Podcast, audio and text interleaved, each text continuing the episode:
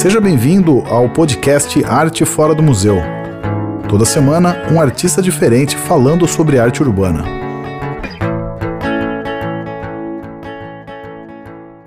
Opa, firmeza, meu? Tudo bom? Tranquilo. Beleza. É... Cara, prazerzão te conhecer, nem que, mesmo que seja à distância e, enfim, virtualmente, mas, em... mas enfim, somos fãs aí há muito tempo já do seu trampo. É legal você ter aceito aí a... esse bate-papo. Ah, você tá onde hoje, Nick, né, na real? Eu moro em São Paulo, na Zona Leste de São Paulo, Zona próximo Leste. ao Shopping de Canduva. Saquei. É, hoje eu mudei meu cenário aqui, ó, não sei se você consegue ver ali, ó. Sim, sim. Tô na Barra Funda, né, tem essa visão ali, dá pra ver a cantareira daqui. Eu mudei um pouco o cenário, tá bom? Cheio de livro atrás, todo mundo faz live com livro. Aí foi Eu pensei até fazer isso, eu falei, mas pô, eu vou colocar os livros no fundo, tudo que eu não li, eu vou ficar pagando de leitor e não, não tô nessa pegada de ler nesse momento. É, normal. Sei como é. Mas, cara, brigadão mesmo aí, prazer te conhecer. Vamos trocar Prazer umas é meu. ideias aí nessa... Ó, Tainá da Zona Leste também, tá mandando um ZL é nós aí. Da hora. Mas, cara, vamos trocar uma ideia então. É, não liga se eu olhar pro lado aqui não, porque é onde tá meu, meu computador, tá? É, então, é, onde eu tô lendo as perguntas aqui que eu anotei, fiz um roteirinho pra gente trocar umas ideias. Cara, só pra. Deixa eu fazer uma apresentação sua. Se tiver alguma coisa errada, você me corrija aí, mas você é autodidata, paulistano, começou como grafiteiro nas ruas de São Paulo em meados de 97. Seu trabalho é reflexo de uma relação pessoal com a cidade de São Paulo, misturada aos acontecimentos da vida.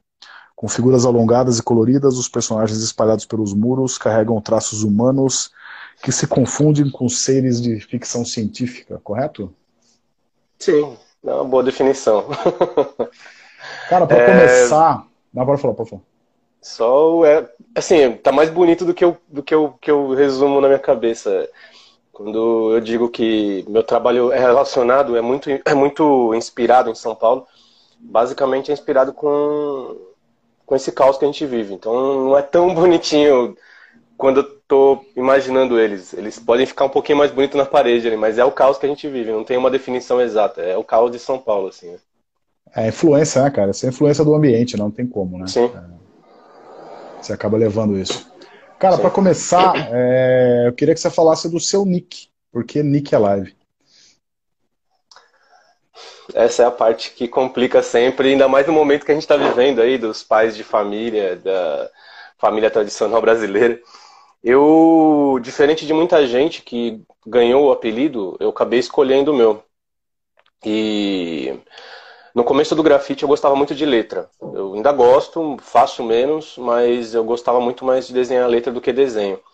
E aí, para achar meu nick, entre aspas, o que é nick, eu comecei a procurar por letras que eu gostava de desenhar.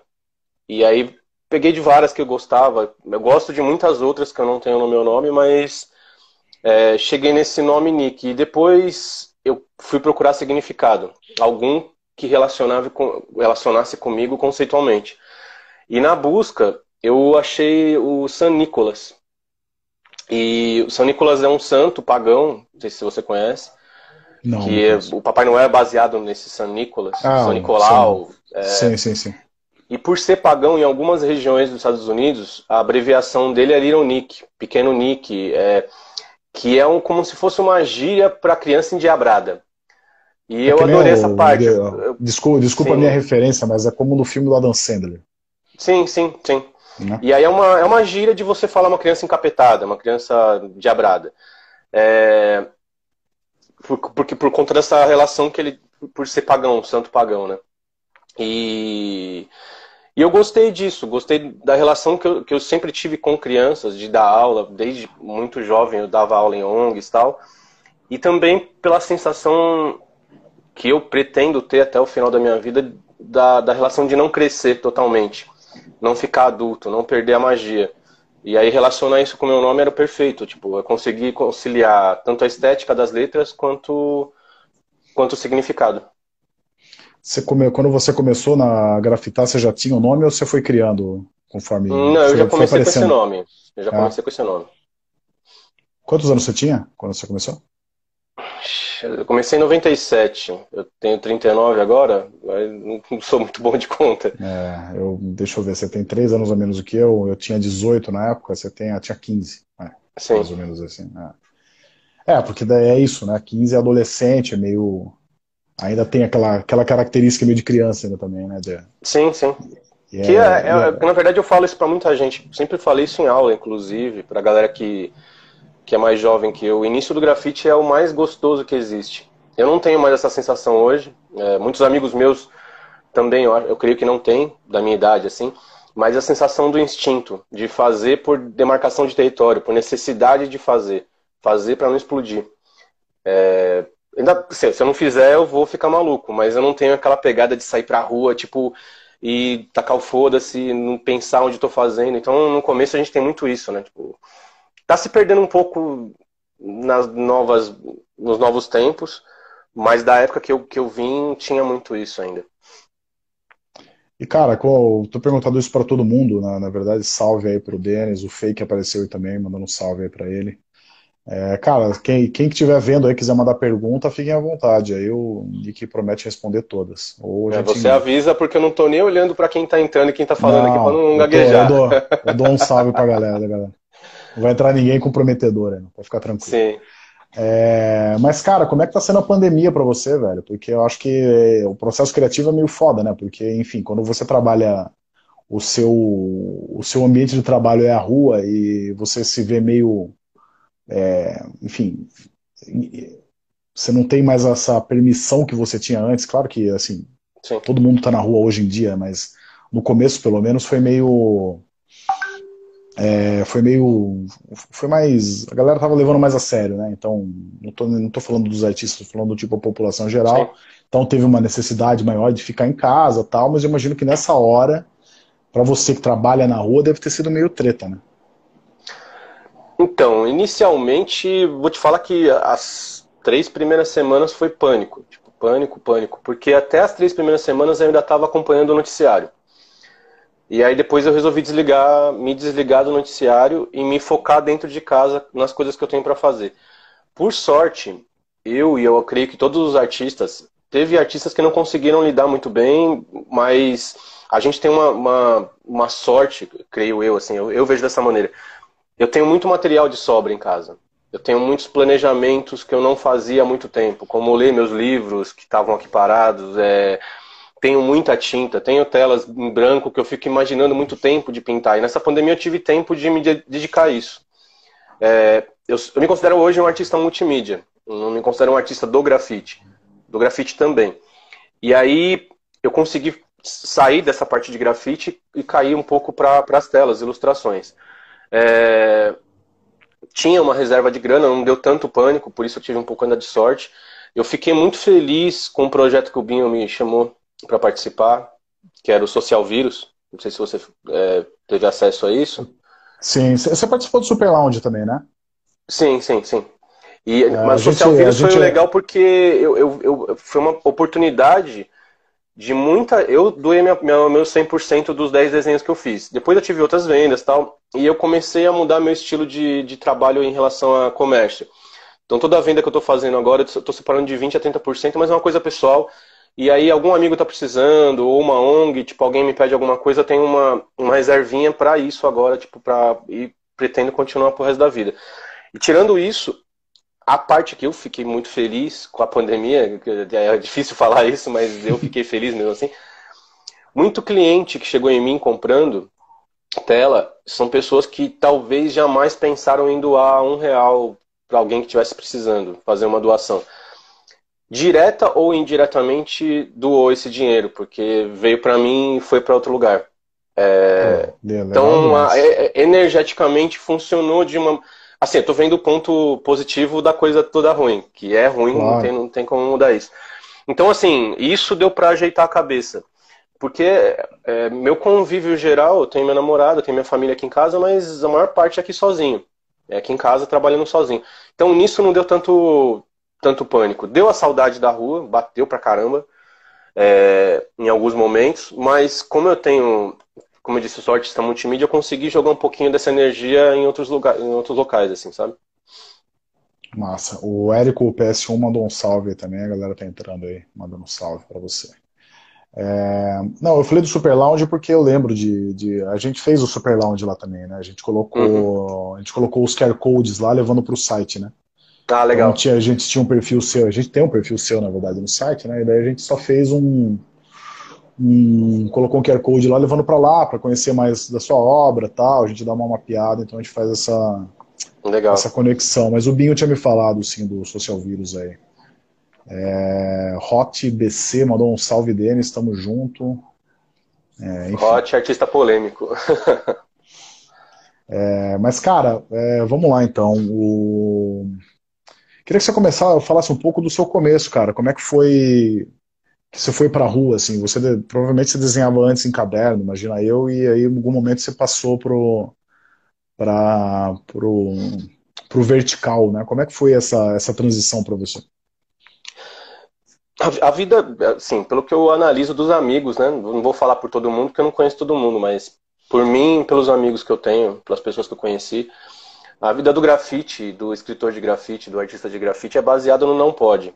Minha vida de grafite começa ali com 7, 8 anos de idade, que eu, eu fui criado pela minha avó, né? E ela começa ali quando eu ganhei a primeira bicicletinha e minha avó falava que não podia até o final da rua. Eu fui a primeira vez, voltei e tomei uma surra. e aí, no dia seguinte, saí meio triste, tava com a bicicletinha, ela não, não tomou a bicicleta eu testei na rua de baixo. Voltei e tomei a mesma surra. Era a mesma. Eu, eu, eu, analisava as dores já nessa época. Falei, porra, compensa a surra que eu vou tomar se eu for no bairro seguinte, então. E aí foi aumentando esse não pode. Então, assim, é, tive muita sorte na vida também, muitas escolhas erradas, como qualquer adolescente, como qualquer criança. E aí, lá, acho que nos anos 90, tinha Cavaleiros do Zodíaco. Era um desenho que tava muito Sim. pegando. Eu passava na rede manchete na época. E todos os amigos desenhavam muito bem. Eu era muito ruim, muito ruim. Ainda sou, eu sei fingir bem hoje. Fingir que eu, eu tento fingir algumas coisas ali, mas. E os amigos todos sabiam desenhar Cavaleiro do Zodíaco. E eu não sabia, tipo, eu ficava me esforçando, me esforçando. Esses amigos, nenhum deles hoje trabalha com desenho, nada, mas nesse esforço eu fui é, tomado pelo, pela arte oriental, assim, nessa época, e até hoje eu uso isso para os meus trabalhos. E aí chegou uma hora que o papel não supria mais, não tinha mais sentido só o papel.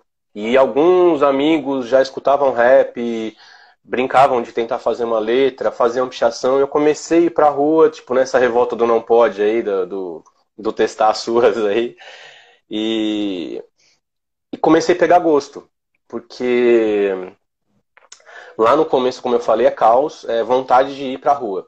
E o que mais me atraiu na rua foi a que eu costumo dizer que é a melhor droga que existe, que a gente mesmo produz no nosso corpo, que é a adrenalina. Desse risco de, de poder acontecer alguma coisa, de pintar uma parede, e nos anos 90, nos anos 2000, ali era um pouco mais complicado do que é hoje. Agora tá voltando essa complicação, que a polícia tá, tá fazendo umas coisas bem ruins com alguns amigos aí, mas eu peguei gosto por essa adrenalina na época. Gostava de fazer grafite legal, saía tipo todo final de semana para pintar com os amigos e foi pegando, virou um vício, virou um vício do bem, eu digo, né? Porque não estava afetando nenhuma vida pelo que eu estava fazendo, era só pintar a parede. E era gostoso, tinha uns amigos eu tinha dois tipos de amigos que hoje só tem um. Eu tinha uns amigos da escola que eram, sei lá, mais poder aquisitivo legal, tal e os amigos do grafite, que alguns tinham poder aquisitivo também, não é nem essa relação, mas alguns amigos olhavam para o tênis que eu comprava. Os amigos do grafite nunca me. nem me julgaram, nem tiveram inveja de alguma coisa que eu tenho. Isso me, me, me ajudou muito a continuar nisso, porque os amigos que eu tenho hoje, tipo, são do grafite quase 100%. Ou artistas, plásticos, ou modelos, mas tem alguma coisa a ver com arte. Eu, eu, tenho, sei lá, eu tenho uns cinco amigos que não são artistas no, no geral, assim. É, e toda essa relação me fez continuar até hoje.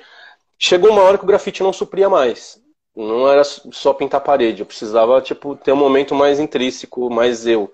E aí que eu caí um pouco mais para as telas, me dediquei um pouquinho mais pintar, eu pinto com tinta óleo, que é um momento mais lento, que o grafite ele me dá, me dá ainda até hoje uma sensação muito boa de quando eu termino ele eu fico muito feliz.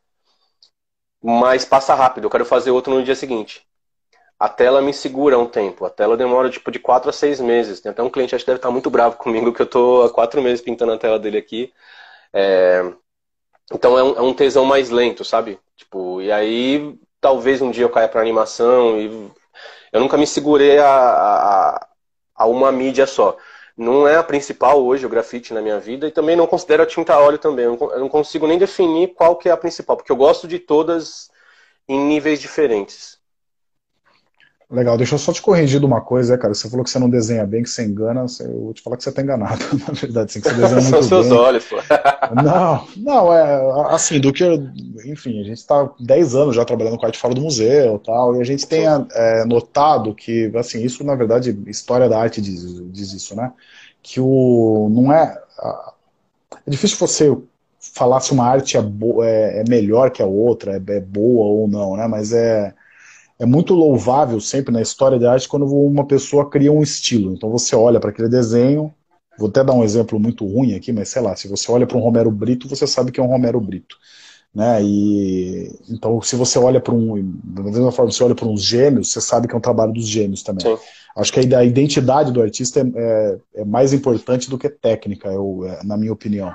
E a sua Sim. identidade, para mim, é muito, é muito clara. Assim. Se você vê um desenho seu, você sabe que é seu sabe? É tipo Obrigado. uma assinatura. Não, mas é verdade, tipo, é, é, é, é, nítido que é um desenho seu, sabe? Acho que, e criar um estilo, eu, eu acho muito mais difícil do que você replicar uma técnica, sabe? Porque técnica é prática, então, assim, se você der um.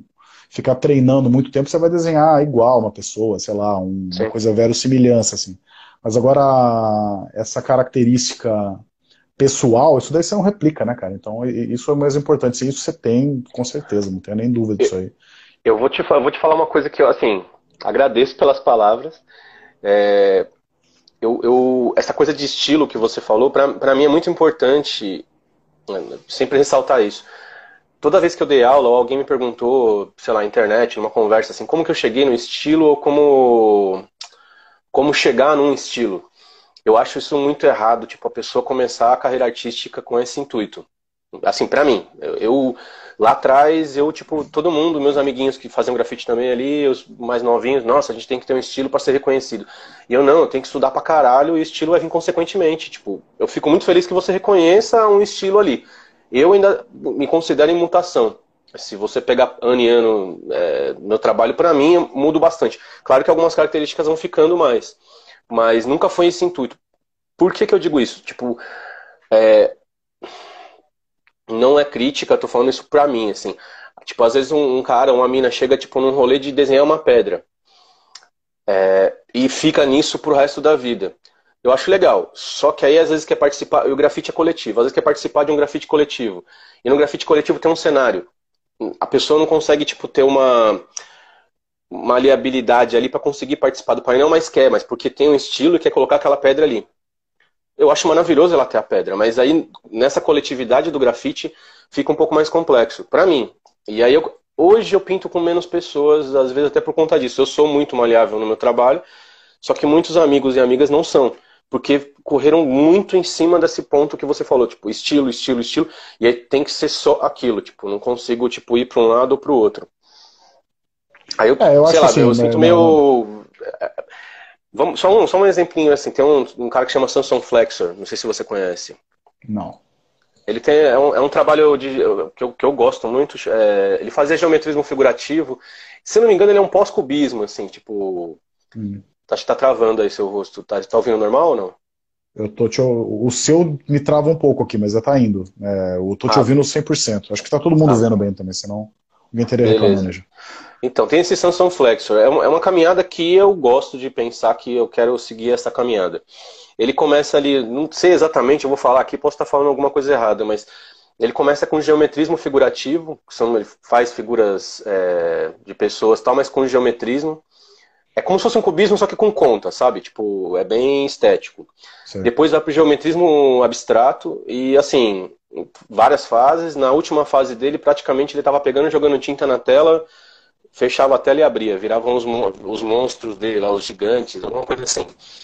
foi uma trajetória, tipo, para chegar nessa síntese. Eu acho que todo artista tem que chegar nessa síntese, ou simplificar, ou complexar, mas chega no final, na maioria que eu, que eu sigo assim, chega no final menos complexo do que era no começo da carreira. Hoje, em 2020, eu sinto que muito artista novo inverteu essa situação. Já chega no começo sintético e fica no sintético até morrer às vezes porque gosta do sintético, mas muitas vezes por, por, essa sensação de eu preciso estar na mídia, eu preciso ser reconhecido, eu preciso fazer trabalhos que, se eu fizer um pontinho, vão saber quem eu sou. Eu tô falando muito aqui, eu tô pensando aqui, eu falei com a minha namorada hoje de manhã, eu falei, puta, eu vou falar umas coisas ali que eu vou ser cancelado na internet hoje. Agora que eu. Você me elogio mal falando agora é, comigo. Não, na verdade, eu tô achando demais, assim, porque é, normalmente quando a gente tem essas conversas, assim, acaba entrando em umas coisas muito é, mais mundanas. Tipo, quando você começou, é, eu acho legal esse papo também, mas assim, esse papo mais é, teórico, eu, eu piro, assim, eu acho muito legal. Eu, eu entendo o que você está falando, é, é, respeito tal, são, são opiniões, claro. Eu, eu, eu acho o estilo realmente muito importante, eu só não. Eu, mas é como você falou, acho que talvez a busca consciente pelo estilo te limite, né? Talvez você fale assim, ah, encaixei meu estilo e tá tudo bem. É, acho, que o, o, acho que o artista tem que estar tá sempre se provocando realmente para falar assim, meu, qual é o meu próximo passo, como é que eu, onde eu evoluo aqui, aberto a novas experiências também, e é isso, como o exemplo da pedra que você falou, falar assim, puta, agora não é a pedra, é um tijolo, sei lá o quê, sim, dá sim. uma ampliada, amplia um pouco a sua visão, né, mas é, de fato você tem um estilo, isso é inegável, assim, se, como ele, como ele se, se deu, é, foi o que você falou agora, mas é, isso, eu, isso eu acho super importante. Eu acho importante também, acho legal isso você, enquanto artista, é, falar que você não está satisfeito com o seu estilo, você está sempre buscando novas formas, novas visões. É, isso eu acho do caralho, assim. Acho que é, um, é, é importante o artista ter essa, essa visão. E a gente pode continuar falando isso aqui uma hora, na verdade. Mas é, eu, eu queria que você falasse, cara, porque daí tem a ver um pouco com estilo também, na verdade, assim, é, quais as diferenças, assim, de você pintar uma, você falou do, tem a questão do tempo, né, temporal, assim, tipo, o grafite é uma coisa mais rápida, é, a tela é uma coisa mais contemplativa, né, você fica ali, enfim, é, é talvez seja mais terapêutico até para você do que, do que o grafite em si. Mas eu queria que você falasse um pouco, na verdade, de, de técnica, na verdade, assim, né? Porque com todo mundo que a gente fala, assim, é, a galera quando vai para o grafite é muito mais para ter um movimento, né? Porque quando você está desenhando Sim. aqui, você tem um movimento muito é, parado. E quando você está na tela, tá, claro, se for uma tela grande, você tem até movimentos maiores.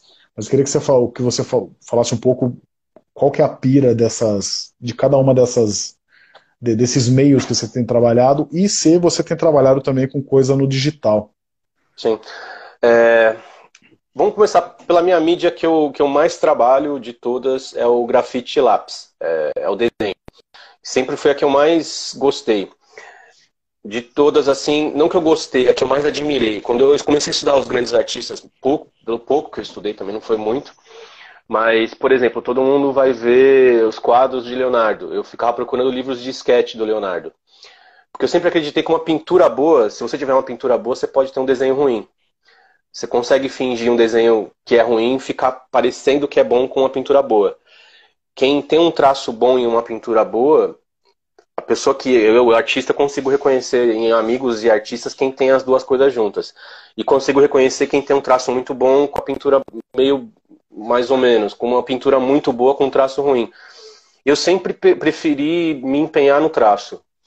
Minha pintura, eu tenho uma paleta de cores que eu uso hoje, um pouco mais definida, mas nunca foi meu, meu, meu foco. Então, lápis é, é onde eu tô eu e eu ali, pode explodir o mundo eu não escuto mais nada. O grafite de rua, parede, é, é o momento com os amigos, é o momento do movimento físico, que você relaxa o corpo ali. É, é um momento de interação social muito, para mim, importante em relação a estar tá pintando uma parede e passar uma senhorinha, um senhorzinho, uma criança e falar: Nossa, ia ficar legal porque meu irmão que faleceu usava uma roupa parecida, só que tinha uma listra amarela. Eu não ia fazer a listra amarela e a listra amarela vai para a parede de repente, porque teve uma interação de fora. Ou uma senhorinha falar: Tipo, nossa, se estivesse comendo uma banana, que já aconteceu ia ficar legal. E do nada a banana aparecer na parede ali, porque não é não é só eu, é eu e um monte de gente. Não que a tela também não seja, mas a tela já é outro momento. Eu caí para tinta óleo por técnica, uma técnica que eu, queria, eu queria, sempre quis aprender, aí não, não cheguei nem a 1% do que eu quero ainda, e acho que nem vou chegar também. Cada dia que eu aprendo uma coisa, eu vejo que tem mais milhões para frente para aprender, por conta dessa coisa que eu aprendi. E ela é um tipo de técnica e tipo de tinta que não me obedece eu obedeço ela. Que nem você tem um cachorro e um gato. O grafite me obedece, eu consigo lidar com a lata. A tinta óleo não me obedece. Tipo, ela tem o tempo dela de secagem. Cada marca que eu uso tem um tipo de, de secagem diferente. É, a pigmentação de uma é muito é, fosca, a outra é brilhante, de marcas diferentes. É um, é, um, é um tipo de material caro, então eu tenho que tomar cuidado para usar ele com cuidado, porque eu não tenho um poder aquisitivo muito alto para trabalhar com isso pouca informação hoje, porque, assim, tem muita gente que pinta acadêmico com óleo e tal. Para o meu tipo de trabalho, que é um pouco mais vetorizado em tela, já não tem tanta informação. E poucos amigos que eu tenho que, que gostam dessa técnica. Alguns até gostavam mais antigamente, mas por conta de mercado, por conta de velocidade de venda, essas coisas saíram, então é pouca troca de informação que eu tenho. E aí, nesse processo, que nem você falou, é terapêutico. É terapêutico mesmo, assim, mas não é uma coisa que me deixa feliz, não. Que é momento de lágrima e sorriso, assim. Tem momentos que eu quero rasgar, queimar. Mas nem toda terapia é pra deixar feliz também, né? Sim, sim, sim. Mas é um momento que é eu e eu, porque tudo que eu tenho ódio ou felicidade, eu sei que é um espelho meu, é, é de mim, né? Então ela é, é só um espelho ali que tá saindo meu. Tipo que depois da pessoa que comprar ou adquirir ou ver vai ser um espelho dela e assim, que é uma obra acredito muito que toda obra do artista não é do artista e não tem fim. Eu acredito muito que ela tem fim em cada espectador que vai ver. Então todo mundo interage e tipo, também não tem um fim, porque se você vê um dia uma obra, no dia seguinte você está com outra sensação, você vai ver outra coisa e infinitamente. E a tinta óleo, além de tudo isso, é, é um legado né, que eu tento deixar em relação a que ela vai durar mais que eu. Ela vai durar, além da obra internetica, que eu não confio que um dia, sei lá, alguém pode explodir todas as, as paradas e não ter mais internet. Eu sei que a tinta óleo vai durar muito mais.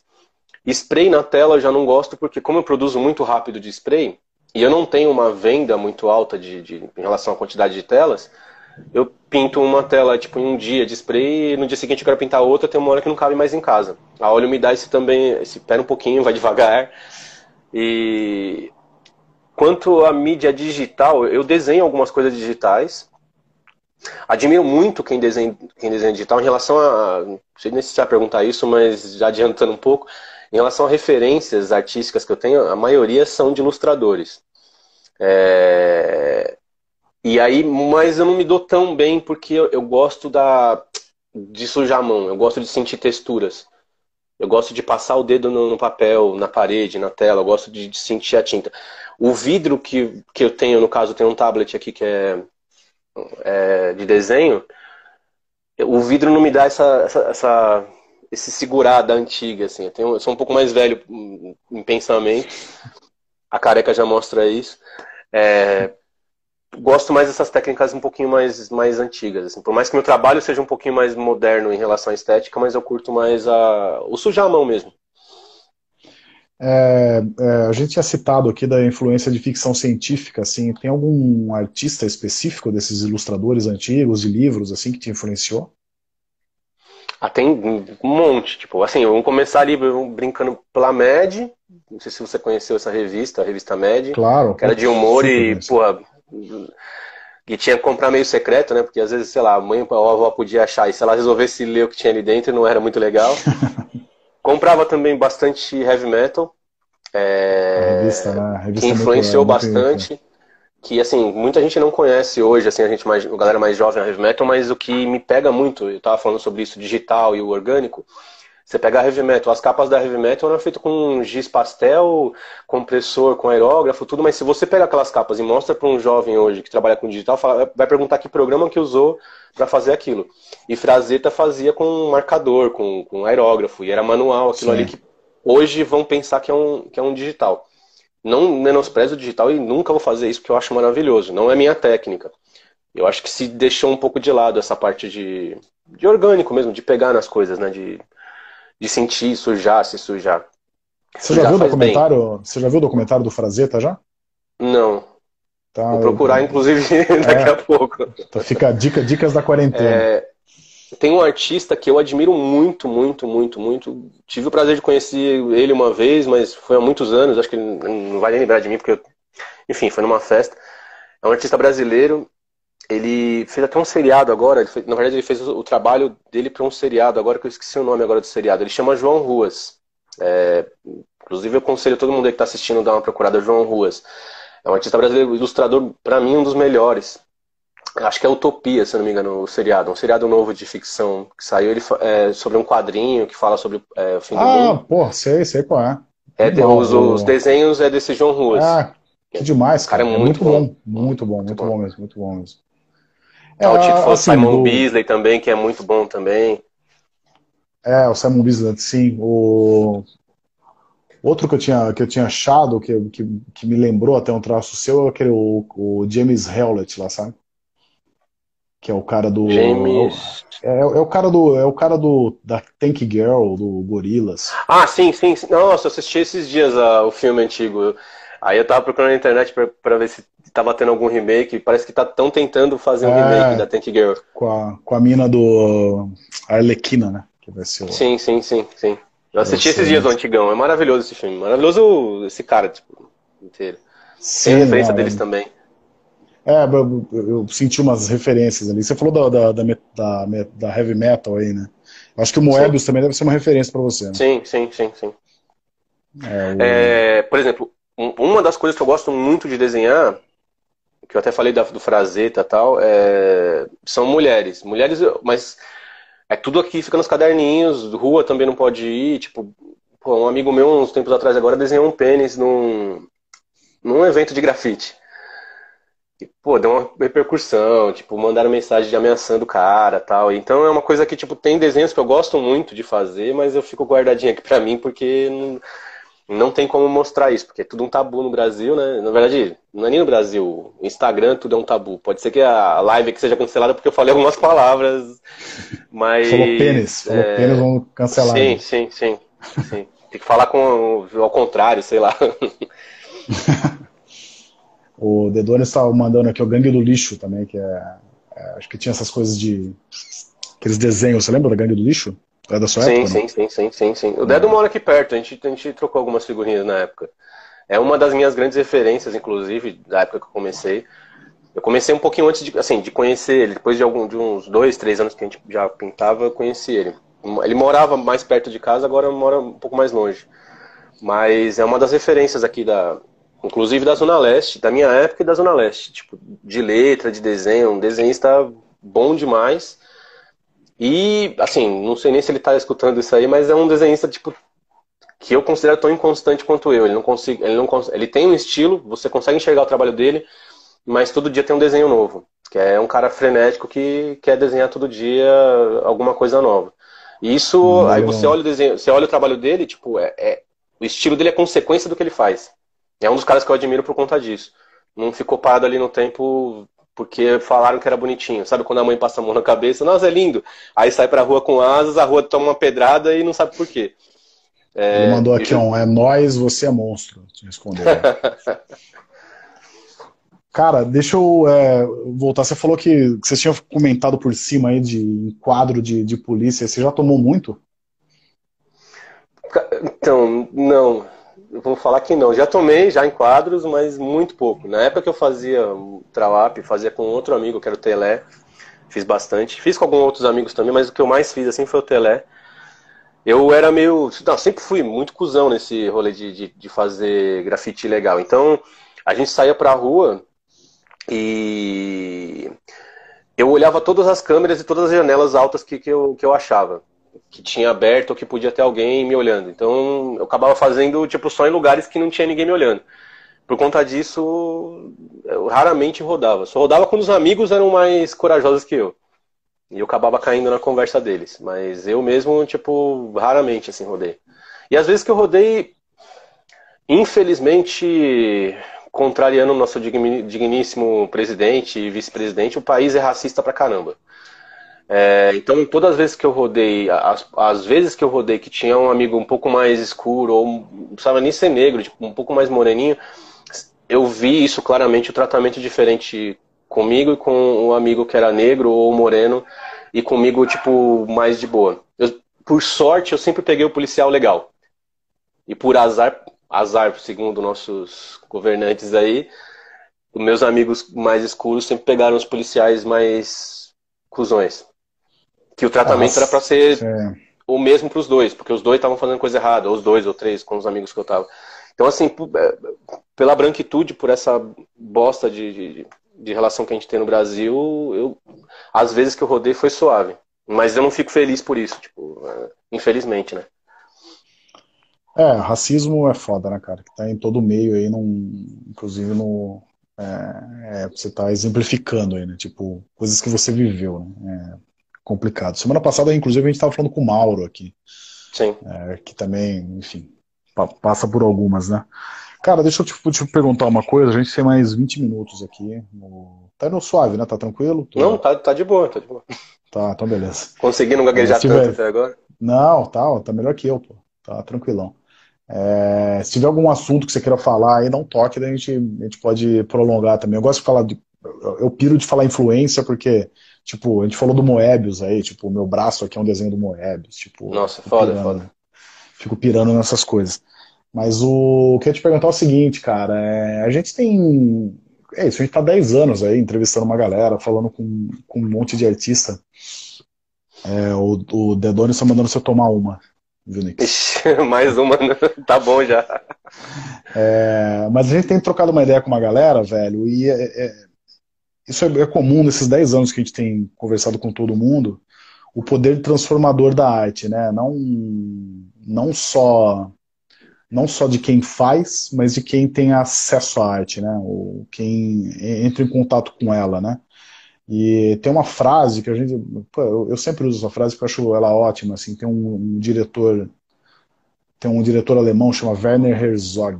E ele é um diretor de documentários tal. Ele tá até agora nesse Mandalorian aí, do, aquela série da Disney lá. Sim, sim, sim. É, e ele fala uma coisa que é o seguinte, cara, que a arte não transforma a vida, não muda a vida de ninguém até o momento que ela muda. Né? Então, eu acho isso muito foda, assim, porque a gente não, a gente não se dá muito conta do, de como a arte está presente na nossa vida até que você tira ela, né? Eu lembro até, eu lembro de um caso que, acho que foi 2011, que tinha, aquele, uh, tinha aquela empena gigante dos gêmeos ali na né, HBU e de repente tiraram a empena, né? Sim. Ela foi muito louco, cara, porque assim, quando tiraram a empena, é, eles tiraram, né, tudo para depois demolirem o, o, prédio, pô, todo mundo sentiu falta. Então, tipo assim, tava. Dá uma sensação que você tão... acordou sem um rim, né? É, tava tão todo mundo acostumado com a arte ali todo dia. Quando Sim. você tirou ela, você falou, porra, mudou a cidade aqui, né? É, então a arte tem muito esse, esse poder. Cara, isso é isso. Você tem. São mais de 20 anos que você está produzindo arte. E você deve ter algumas histórias assim de pessoas que tiveram contato com um desenho seu, seja uma tela ou seja um desenho na rua, mas que foram impactados né, com, com a sua arte. Que é isso, a arte tem um poder de transformar a vida das pessoas que a galera não se toca muito assim. Eu queria Sim. que você contasse alguma história aí de alguém que, enfim, que teve contato com a sua arte de alguma forma e foi meio que mudou a vida dela, sabe? Eu, eu, eu acredito que eu já falei isso numa entrevista, é, não foi exatamente com essas palavras, mas acredito que, que o artista é egoísta por nascimento. Ele faz arte essencialmente para não explodir. É egoísta inconscientemente, não é uma coisa ruim. Não estou falando isso como uma coisa ruim. Porque se não fizer, o artista ele precisa fazer. Ele precisa fazer, precisa pintar, precisa desenhar, precisa dançar, precisa encenar, precisa cantar, porque se ele não fizer isso, ele explode. É uma bomba atômica, para se explodir, ele vai consegue afunilar em algum tipo de arte. A maioria é maluco. Eu acredito que se vierem psico, psiquiatras falarem com qualquer artista, tipo, a gente não sai do manicômio. Tipo, vai ser vai ter pedido de internação na mesma hora. É, realmente, como você disse, eu não tenho noção de quanto atinge o meu trabalho, nem dos amigos tal, quanto a arte atinge as pessoas. Numa, numa, numa uma palestra, um debate, um bate-papo, uma vez no MUBI, um arquiteto, você está falando de arquiteto, não lembro se ele era o arquiteto do MUBI ou o engenheiro do MUBI, era um senhor que ele falou uma coisa que eu, no dia, fiquei, achei agressivo, fiquei puto mas, de ouvir, mas ele falou que que o grafite ele obriga, ele, ele não é democrático. Que a gente sempre diz que o grafite é democrático porque ele leva a arte para onde não tem arte. Falou que o grafite não é democrático porque a gente obriga as pessoas a verem trabalhos. Na hora eu fiquei puto, mas vendo por um outro lado um pouco mais calmo, é meio que isso. O grafite não é bonitinho. O grafite não é tem que ter mensagem. O grafite não tem que ser abstrato ou figurativo. É, na rua ou na tela, não, a arte não tem que ser nada. Ela só é. Ela acontece e, pode ser bonita, pode ser feia. O, o feio é feio para um, bonito para outro. É, aí uma coisa que me marcou, uma historinha besta que eu vou levar pro resto da vida. Uma, uns anos atrás eu pintava umas vampiras. Sempre gostei dessa temática tal. E não acredito em vampiro, só para que tem um monte de, de, amigos e amigas aí que brigam comigo para defender a existência das sereias. Eu não acredito também. Mas eu desenhando, estava numa parede aqui perto de casa, passou duas senhorinhas, as duas evangélicas. E uma delas, eu estava de costa para elas, estava na escada pintando, uma delas falou assim: Nossa, olha, irmã, que coisa horrível que ele está pintando, a mulher com a boca cheia de sangue. Por que, que ele não faz isso na casa dele? Só que falou alto para mim ouvir. Na época era um pouquinho mais agressivo, um pouco mais respondão. Eu olhei para trás, mas no dia alguma energia falou: Ah, deixa, na mesma hora, a amiga olhou, a amiga também, que era evangélica, falou: Nossa, eu vou falar pro pastor que você tá meio mal, irmã, porque você não viu que é uma moça com a, com a boca borrada de batom? Era uma mulher com a boca cheia de sangue mesmo. A, a primeira estava certa. Assim, Sim. certa com a conexão da minha cabeça. Mas eu não sou ninguém depois que eu pinto aquilo para explicar. Eu não vou estar tá ali, nem perto da tela sempre, nem na parede. Então, por isso que eu falei aquela hora que a tela, a, arte não, não, se complementa quando o artista fala que assinou, quando o artista fala que acabou. Ela complementa quando a pessoa tem uma percepção sobre ela. E essa história eu vou levar para minha vida a, a, vida inteira porque eu acho que a arte acima de tudo é um espelho para as pessoas. Ela não é boa nem ruim. Ela é um espelho tipo tanto do artista quanto da pessoa que está olhando. Se ela conseguiu te agredir, te deixar feliz, deixou, fez mudar alguma coisa, já virou arte, para mim, na minha concepção. Pode, tô falando um monte de besteira aqui, alguém pode me contrariar, mas então é, é a história mais assim interessante que eu tenho para aconteceu várias coisas na minha vida desses 20 anos aí, que a maioria é bom não nem contar porque envolve todos os amigos que eu tenho aí, que eu tô escrevendo inclusive uma biografia com o nome oh. de todo mundo que estava em todos os rolês comigo, mas quando eu lançar eu vou fingir minha morte e vou ganhar royalty pro resto da vida. É... Então aqui eu só falo só o superficial. Mas essa história é interessante para mim nesse sentido, me fez ter essa percepção que a arte nada mais é que um espelho, tanto social, da sociedade como um todo, é, temporal ali, é, contemporâneo, do artista que pintou e da pessoa que olha também. Ela, todo mundo que me passa na rua e pergunta ah, o que, que é o seu trabalho, o que, que significa? Eu, eu, eu, eu volto a pergunta e falo, o que, que você está vendo aí? Eu, diferente de alguns amigos e alguns artistas que eu conheço que começam a se exaltar e contar sobre o conceito, o porquê fizeram, não, cara, isso eu já estudo em casa, já, já fico muito tempo aqui pensando por que, que eu faço. Eu não tenho que explicar isso para ninguém. Na minha percepção, eu acho que as pessoas têm que ter liberdade para achar que tem um monstro, tem uma mina, tem um, um trabalho futurista, ou antigo, ou japonês, ou africano. Deixar livre isso. Para a arte também que eu pinto ter vida tanto quanto eu e quanto as pessoas têm. O Fake falou assim, ó, Olha lá, hein? Opa, deixa eu até ler aqui. Que ele falou assim, olha que ele rolou um, rolou um ameaço para você aqui. Ó. Falou, olha lá, hein, Nick? Não se esqueça que tenho vários segredos seus. ele tá querendo dar a próxima entrevista aqui já. ah, o fake tá convidadíssimo aí. É, imagina. É, cara, é, você falou um pouco da. Você começou em 97, você vê diferença da cena do, do grafite daquela época para agora? Qual que é a principal diferença? É essa parte que eu vou ser cancelado. É, a principal diferença é que em 97 a gente fazia o grafite puro, tipo, é, tinha um esforço maior, isso é claro, e não acho isso melhor ou pior. Eu acho legal pra caramba, tem um monte de material acessível, um monte de loja acessível, um monte de informação acessível. Mas essa dificuldade que a gente tinha em 97 ali, que não, não tem hoje, é claro que não tem hoje, eu acredito que fez a gente ficar mais forte, os que não pararam de pintar, né?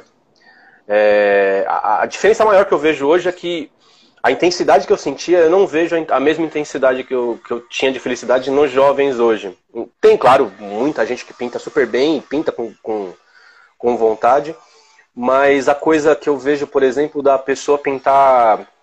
Vou dar um exemplo que muita gente pode se doer aí, mas eu acredito, eu vejo muito isso acontecer. A pessoa pintar uma vez por mês e fazer 50 fotos de ângulos diferentes e postar todas as 50 fotos para alimentar o Instagram. A gente pintava porque precisava, que nem eu falei, para não explodir. É, eu vejo muita gente pintando por necessidade de like. Esse vício do like. Sempre foi ego. O ser humano é baseado no ego, né? É, eu queria que pessoas vissem, que comentassem. Eu pintava muito longe de casa. Mas era instinto, era necessidade de pintar. Não era necessidade de ser falado. Era necessidade de pintar porque eu precisava me colocar no mundo, na sociedade. Aí que acontece, no meu ver, muitas vezes, tipo, artistas muito bons, que às vezes não têm um potencial financeiro, que hoje não é o financeiro só de você comprar material, é o financeiro de você poder bancar um post pago para conseguir atingir mais pessoas por conta do vício do like e tal.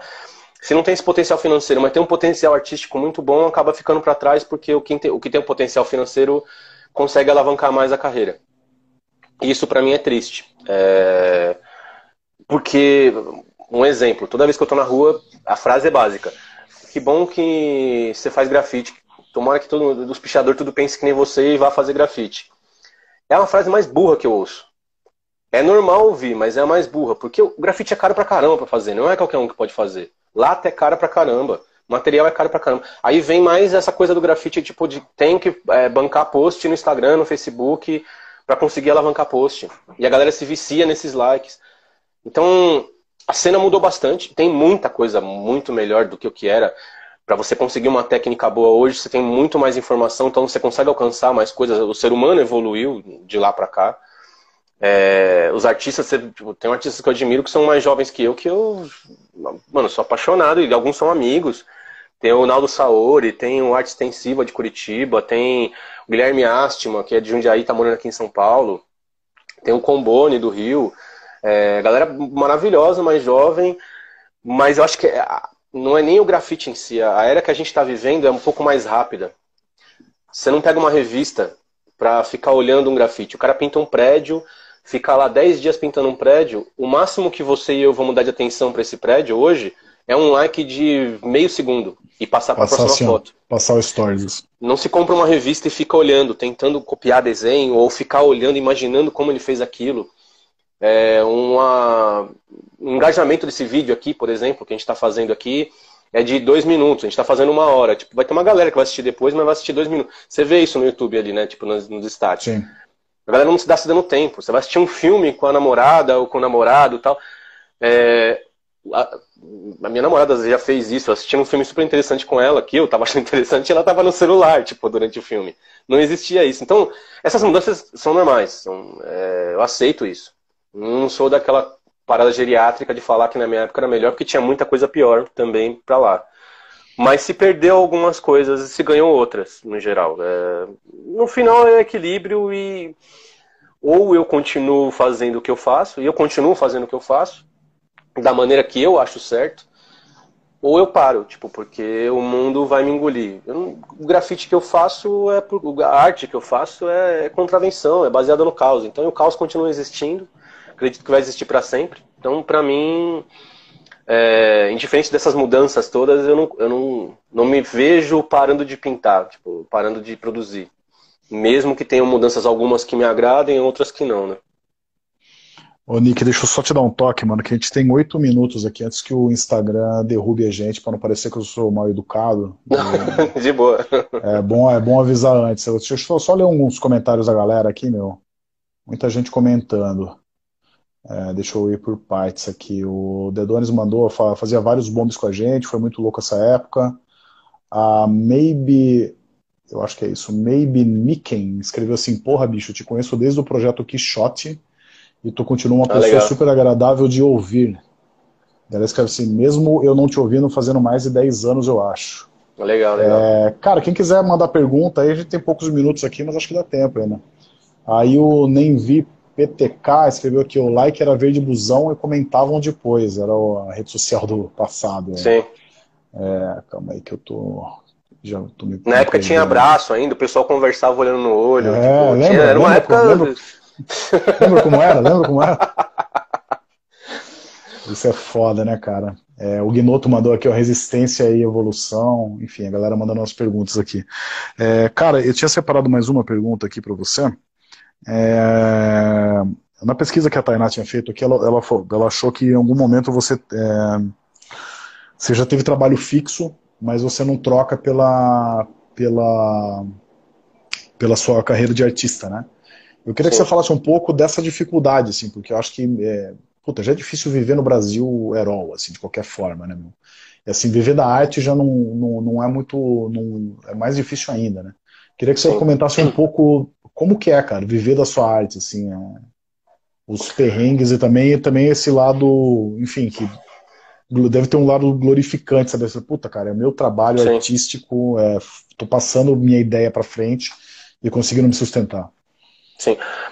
Voltando aqui um pouquinho naquela parada do estilo que você falou, que a gente falou lá no comecinho. Claro, claro. É, eu sempre tentei desenhar de tudo.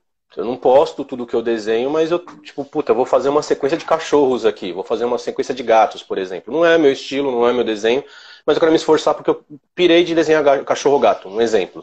Ou frutas, ou legumes, enfim. É, pensando nisso, tem muita gente que eu vejo que às vezes é, tem muito artista influente que rota caviar e tá comendo mortadela pagando a prazo. Isso é ruim pra molecada que tá começando no meio artístico. Eu acredito que se você tipo, der uma estudada e conseguir desenhar o mínimo que seja, eu tenho muitos amigos que fazem isso. Eu, no perreio de conta, quando eu tô com uma conta atrasada, alguma coisa, eu pego algum materialzinho, coloco na mochila e saio pedindo nos comércios para conseguir fazer um trabalho. Não faz anos que eu não faço isso, mas se eu precisar, eu tenho um potencial, porque eu estudei pra caramba para desenhar a maioria das coisas que eu, que eu quero desenhar eu consigo para fazer um trabalho comercial puramente. É, por ego, às vezes, muitos artistas preferem passar uma fome. Muita gente que reclama tem um porquê de reclamar, mas muita gente que reclama às vezes não tem. Reclama por ego mesmo, porque prefere passar fome do que desenhar um trabalho que não é dele, por conta do estilo que criou.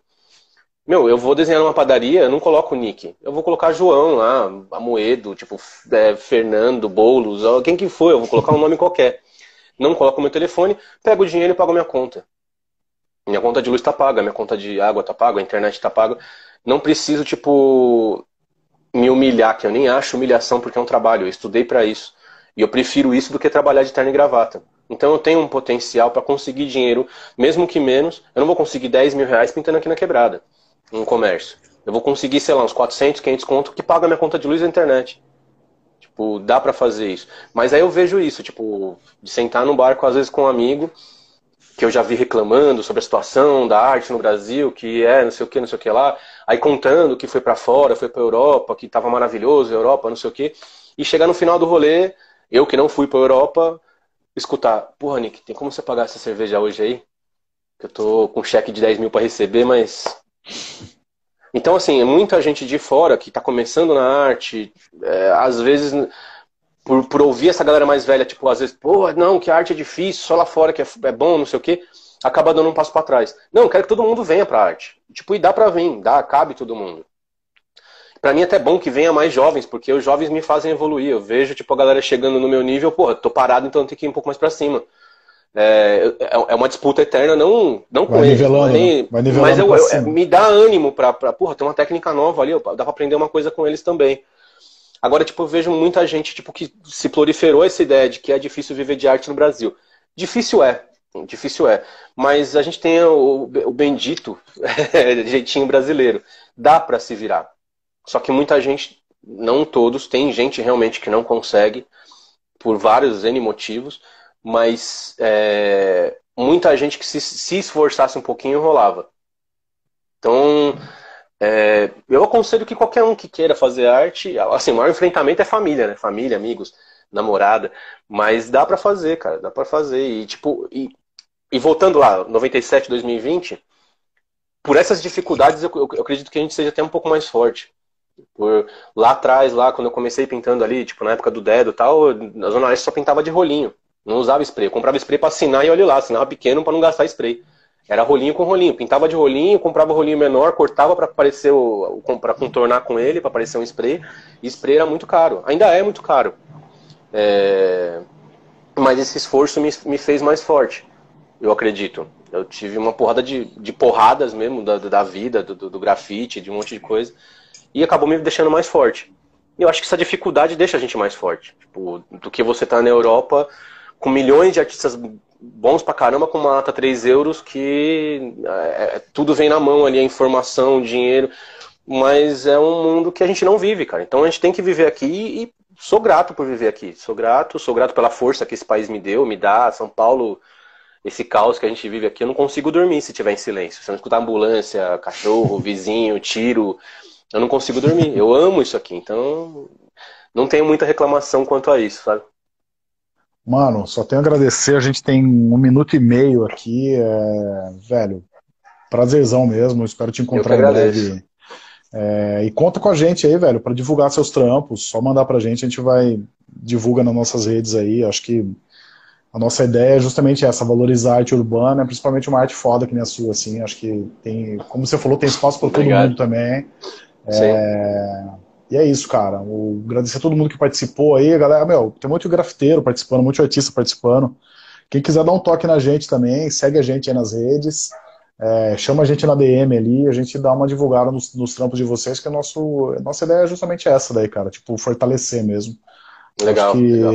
É, só complementando uma coisa que você falou, acho que uma coisa que mudou muito, né? Acho que de um desses 20 anos para cá ou mais, aí acho que o grafite ele, te, ele tá perdendo um pouco essa, esse estigma, né? Meu, é, é, já foi mais marginal, né? Já foi, já foi mais sim, mal sim. visto pela tiazinha que se horrorizou com o vampiro aí. Mas sim, é, acho que hoje em dia tem, é, é, é, até mais aceito, assim. Mas é isso, cara. Parabéns mesmo pelo seu trampo. Espero te encontrar um dia aí em breve, se a, se a vacina vier. Oh. E... Eu vou tomar não, né? cinco dela quando aparecer, cara. Eu vou tomar Nossa. pela orelha, eu vou pedir pra. Pode vir a russa, a chinesa, que país Não que tô for. nem aí. Mas, maninho, valeu mesmo demais aí. Eu que agradeço. É... Vamos manter o contato aí, a gente vai se falando, velho. Beleza, obrigadão pelo convite. Valeu. Que é isso, tamo junto. Abraço, tchau, tchau. É nóis. O podcast Arte Fora do Museu é gravado todas as quartas-feiras, às 18 horas, no Instagram, arroba Arte Fora do Museu.